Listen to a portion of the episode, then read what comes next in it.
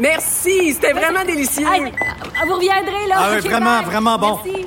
Faites attention Ah à oui. Ouais. OK, salut, à la prochaine. Votre auto, c'est un espace où vous pouvez être vous-même. Hey, c'était pas mangeable comme repas. Elle mérite d'être bien protégée et vous méritez d'être bien accompagné. Trouvez la protection la mieux adaptée à votre auto avec Desjardins Assurance et obtenez une soumission en quelques clics sur desjardins.com.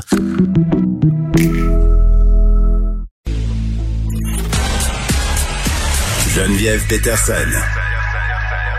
La déesse de l'information. Vous écoutez Geneviève Peterson. Cube Radio. Lundi, on parle avec Maude Goyer. Salut Maude. Salut Geneviève. Bon, euh, tu nous parles euh, d'hypersensibilité chez nos enfants, chez nos adolescents. Je pense que c'est le sujet euh, qui est assez récurrent depuis euh, le début de la pandémie, mais quand même, euh, c'est un sujet aussi auquel on s'intéressait avant. Et là, tu as lu un livre.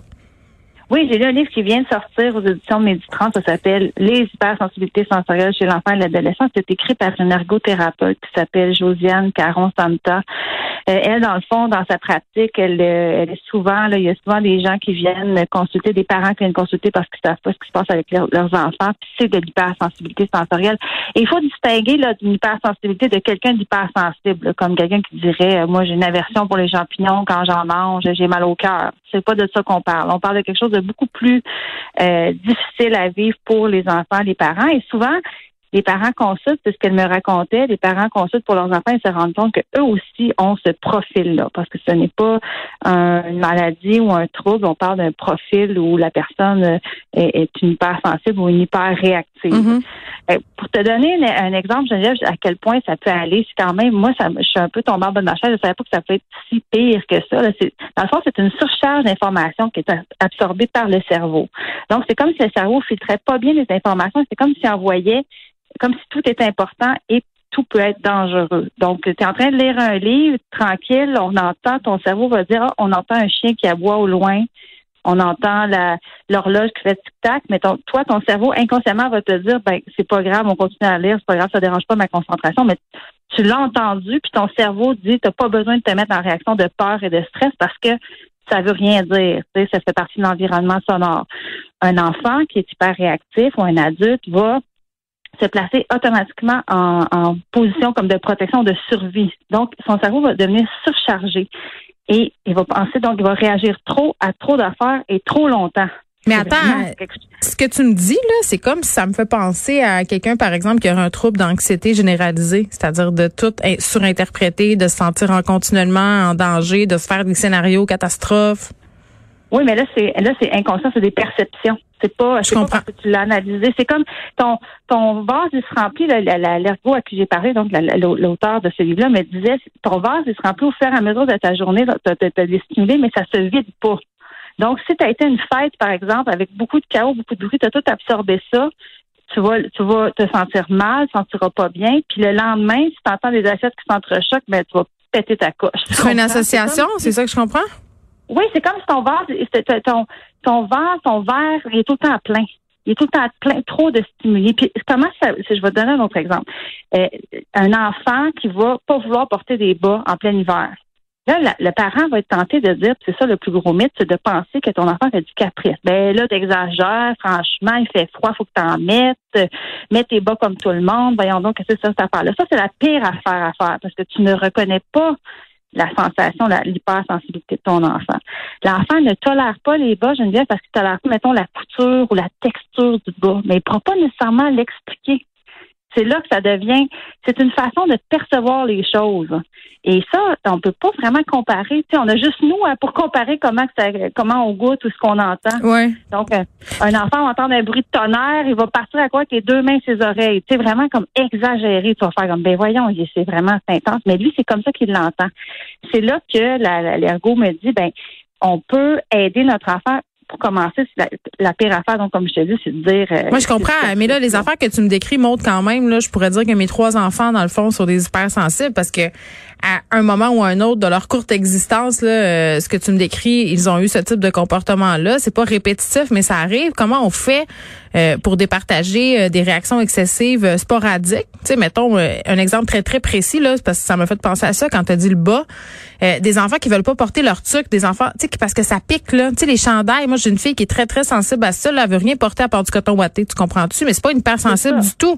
Mais comment on fait pour départager euh, ce type de comportement-là qui pourrait faire penser à versus une vraie hypersensibilité? C'est une super bonne question. Et c'est une question que j'ai posée à, euh, à Josiane caron temps. Puis en fait, c'est que c'est quand ça devient un problème pour le fonctionnement de l'enfant. Tu sais, quand l'enfant, là, il est en crise de comportement, c'est difficile euh, pour la, avoir un impact sur la famille. Tu sais, j'ai une, une lectrice qui me, une lectrice de maman 24 qui me disait quand son enfant mastique, il entend les bruits de mastication des autres membres de la famille, il peut pas manger avec sa famille. Il doit quitter la table. C'est pas rien, là. Là, donc, là, mais ça, il y a un nom pour ça, euh, les, gens qui sont écœurés par les bruits de bouche puis les bruits de mastication, là. Misophone. Euh, Oui. miso. Oui, c'est ça. Frédéric, le recherchiste de l'émission, il fait signe que lui est misophone. Quand la fois que je mange, Oui. il m'intimide. oui, mais, et donc, c'est quand vraiment, là, c'est pas, juste euh, passager au Terrible 2 ou quoi que ce soit, c'est vraiment au niveau où ça vient, ça vient changer le fonctionnement, Mm. déranger le fonctionnement de l'enfant au quotidien. Puis là, ben, là, Puis à l'école aussi, j'imagine. Ah, à l'école aussi, on me disait, par exemple, quelqu'un qui est très, très euh, sensible au toucher des autres, ben, l'enfant approche de sa bulle, trop proche. L'autre enfant va se mettre à, à le pousser, à crier après, à le frapper, à lui lancer des affaires. Donc là, il est perçu comme un enfant comportement difficile. Mais dans le fond, cet enfant-là, il a peut-être besoin, il a, une, il a une différence, il a un problème, il a un trouble, on appelle ça de, euh, de sensoriel, modulation sensorielle, voilà. Puis qu'est-ce qu'on fait quand on se doute ou qu'on sait finalement que notre enfant euh, il est hypersensible? Est-ce qu'on peut, euh, j'imagine qu'il n'y a pas de médication pour ça, on guérit pas de ça, on fait juste vivre euh, avec les spécificités de cette histoire-là? Exactement. On n'en guérira pas, mais on va pouvoir apprendre à mieux se connaître. Avec la maturité du système nerveux aussi, ça va, parfois, ça, ça, ça s'améliore un petit peu. Il faut savoir que 16% des enfants de 7 à 11 ans qui seraient atteints de ça, ça touche aussi les adultes. là. C'est souvent lié avec la douance, haut potentiel. Tous les troubles euh, euh, neurologiques, là, les gens, troubles du spectre de l'autisme, souvent vont avoir l'hypersensibilité, douance aussi, le haut potentiel. Il n'y a pas de corrélation avec le TDA, TDAH, en tout cas, ça n'a pas été prouvé encore. Mais ce qu'on peut faire, première chose, c'est justement de comprendre ce qui se passe, hein, de comprendre notre enfant, comment il reçoit, qu'il perçoit les choses, avoir une réaction d'empathie puis de tolérance au lieu d'une réaction négative ou de le forcer à subir euh, la chose en question. Parce que ça va juste empirer la situation. De, de le forcer ça- à faire face, tu veux dire? Oui, c'est Parce ça. qu'on fait oui, souvent ça, là. de- Voyons, de- t'as pas de- peur chien, là. vas-y, tu sais, c'est ça. Oui, ça.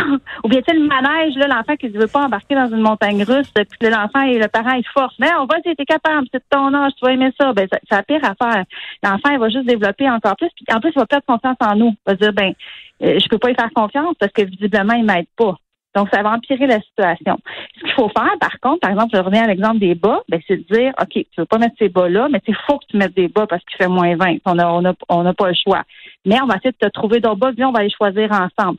Il faut se mettre en. Ça prend de la tolérance puis de l'empathie, puis après, se donner du contrôle à l'enfant. Parce que l'enfant, là, il se sent souvent, ce sont des enfants qui vont être très contrôlants avec leur environnement puis ce qu'il y a autour d'eux parce que ils peuvent pas euh, contrôler ce qui se passe en eux. Fait qu'ils vont donner très contrôlant sur ce qu'ils sont capables de faire. Fait qu'on essaie de donner du contrôle, un horaire prévisible, euh, tu sais, euh, la paire de bas qu'ils aiment, ben là, on achète juste ces bas-là, comme ça, on est sûr qu'il n'y aura pas de couture ou de texture qu'ils aimeront pas. Euh, pour la bouffe, ben, c'est d'y aller tranquillement, pas vite, puis éventuellement, si ça marche pas, d'avoir une consultation avec une ergothérapeute. Et là, il peut avoir un questionnaire sensoriel qui est rempli, puis après ça, on peut adapter l'environnement. Mais c'est clair que ça ne se guérit pas. Donc, c'est une un profil, c'est une condition qu'on va avoir, puis après ça, on apprend. euh, et et la- et l'autrice du livre, Josiane Caron-Santa, est elle-même une hypersensible. Fait qu'elle sait bien de quoi qu'elle parle, puis elle me dit c'est très vivable après. Elle dit, il y a des affaires, moi, je porte pas de jeans, je porte juste des pantalons amples. Elle me disait ça. Ah, mais moi non plus, mais c'est parce que on n'est pas bien dans des jeans. on va arrêter de se faire croire que c'est un vêtement confortable. Ils essaient de nous faire croire ça depuis que ça existe, mais le soir, la première chose que j'ai envie de faire quand j'en porte, c'est de me les arracher dessus le dos. Là, cette euh, autrice-là, Josiane Caron, rappelle-moi le titre de son livre? Euh, les hypersensibilités sensorielles chez l'enfant et l'adolescent. Puis elle a des- c'est une petite collection. Puis il y a aussi, Geneviève, si les gens, ça leur tente pas de lire un livre, mais qui sont comme curieux parce que peut-être qu'ils reconnaissent leur enfant ou se reconnaissent eux-mêmes, il y, a des ateliers, euh, des petites capsules qui ont été mises en ligne récemment par une autre ergothérapeute qui s'appelle Valérie Ferron. Elle a un site Internet. Ça dure deux, trois heures, je pense, ces capsules. C'est comme plein de petites capsules qu'on peut écouter ici et là. Évidemment, il faut les acheter, là, mais c'était pas très cher. Puis je me dis, ben, pour des parents qui veulent en savoir plus puis avoir des trucs, c'est très axé, elle, sur les solutions. Donc, ça peut être une autre, une autre piste à explorer. Maude Goyer, merci. Maude Goyer qui est journaliste et blogueuse chez Maman 24-7. Merci beaucoup.